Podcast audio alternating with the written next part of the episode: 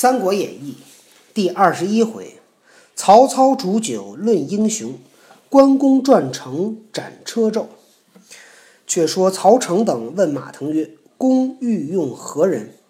马腾曰：“见有豫州牧刘玄德在此，何不求之？”成曰：“此人虽系皇叔，今正依附曹操，安肯安肯行此事耶？”腾曰：“武官前日围场之中，曹操迎受重贺之时，云长在玄德背后挺刀欲杀操，玄德以目视之而止。玄德非不欲屠操，恨操爪牙多，恨恐力不及耳。公是求之，当必应允。”吴硕曰：“此事不宜太速，当从容商议。”众皆散去。曹成他们就问马腾说：“你准备推荐谁呀？”马腾说：“有豫州牧刘玄德在这儿，为什么不求他呢？”董承说：“这个人虽然是皇叔，但是他现在呢，在依附在曹操之下，怎么会做这件事呢？”马腾说：“我前天看他在围场之中，曹操呢正在迎受众人的拜贺的时候呢，云长在玄德背后。”挺刀就要杀曹操，刘备用目光把他给制止了。刘备不是不想那个图谋曹操，只怪曹操爪牙比较多，估计他怕担心自己打不过。你去求求试试看，他一定能同意。吴硕说：“这事儿不能着急，得慢慢商量。”大家呢都散去了。次日黑夜里，董承怀诏，竟往玄德公馆中来。门吏入报，玄德迎出，请入小阁坐定。关张侍立于侧。玄德曰：“国舅深夜至此，必有事故。”承曰：“白日乘马相访，恐操见疑，故黑夜相见。”玄德命取酒相待。承曰：前日围场之中，云长欲杀曹操，将军动怒，摇头而退之，何也？玄德失惊曰：“公何以知之？”成曰：“人皆不见，独某某独见之。”玄德不能隐晦，遂曰：“舍弟见操见悦，故不觉发怒耳。”成掩面而哭曰：“朝廷臣子若尽如云长，何忧不太平哉？”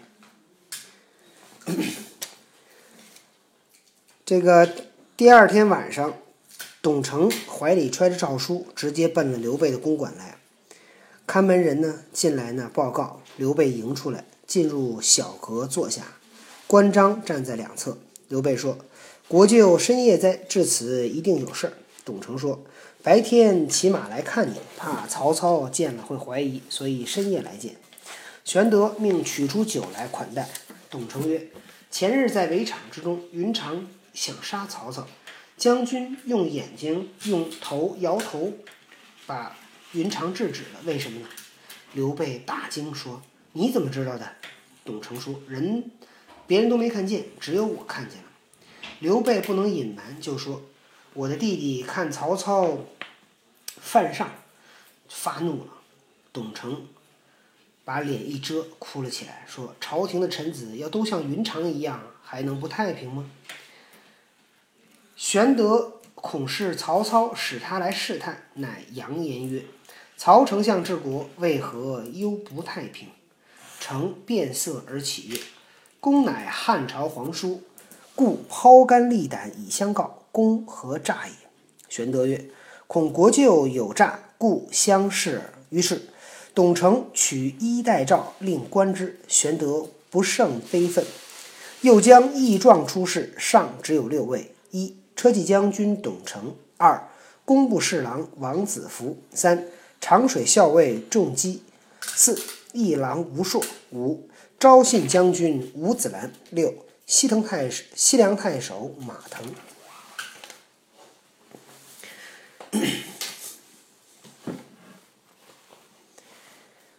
刘备担心是曹操派他来试探，假装说：“曹丞相治理国家还有什么不太平呢？”董承脸变色了，站起来说：“你是汉朝的皇叔，我抛肝沥胆来告诉你，你为何怀疑我？”刘备说：“我担心你有诈，所以来试一试。”于是董承取出衣带诏让刘备看，刘备看了非常的悲愤，又装义状出示，上面呢有这六个人。玄德曰：“公既奉诏讨贼，备敢不效犬马之劳？臣拜谢，便请书名。”玄德一书，左将军刘备压了字，复城收气。成曰：“尚荣再请三人，共聚十亿，以图国贼。”玄德曰：“切宜缓缓施行，不可轻懈。”共议到五经，相别去了。刘备说：“你奉了皇诏来讨伐贼人，我哪里敢不效劳呢？”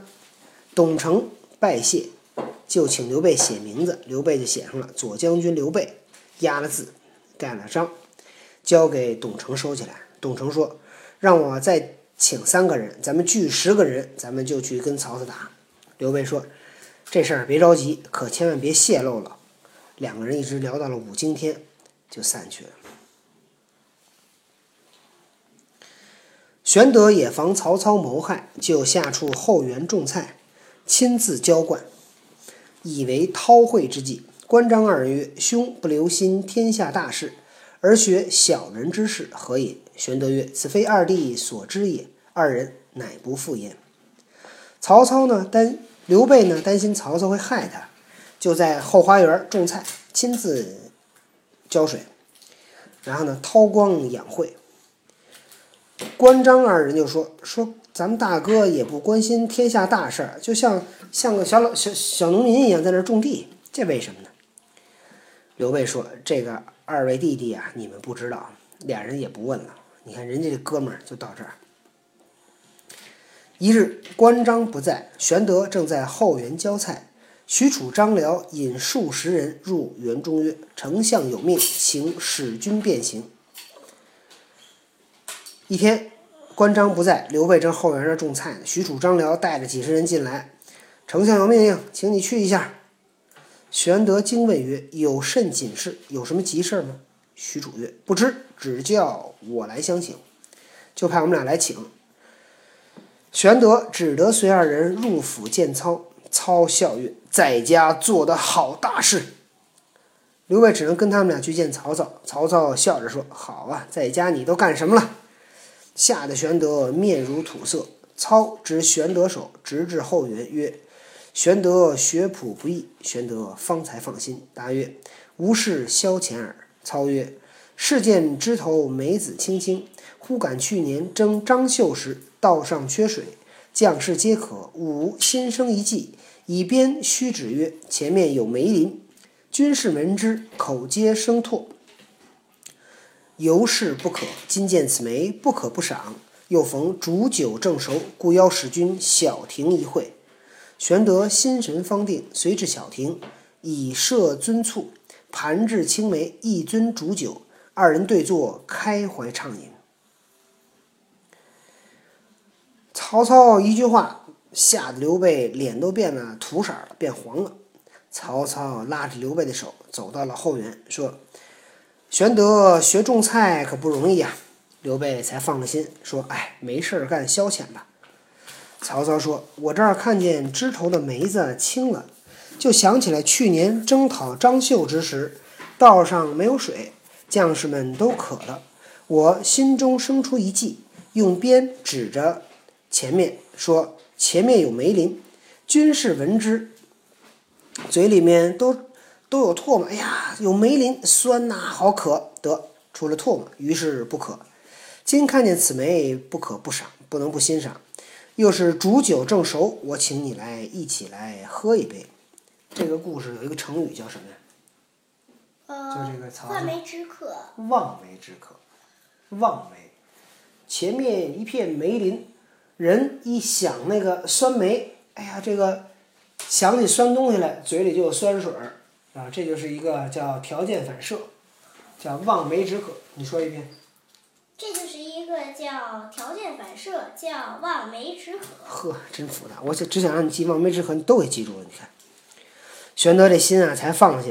俩人走到了小小亭子里，这已经摆好了酒具，盘子里摆上青梅，摆上了一樽酒，两个人坐在那儿呢，开怀畅饮。这就将引出一段故事，叫煮酒论英雄咱们明天再讲。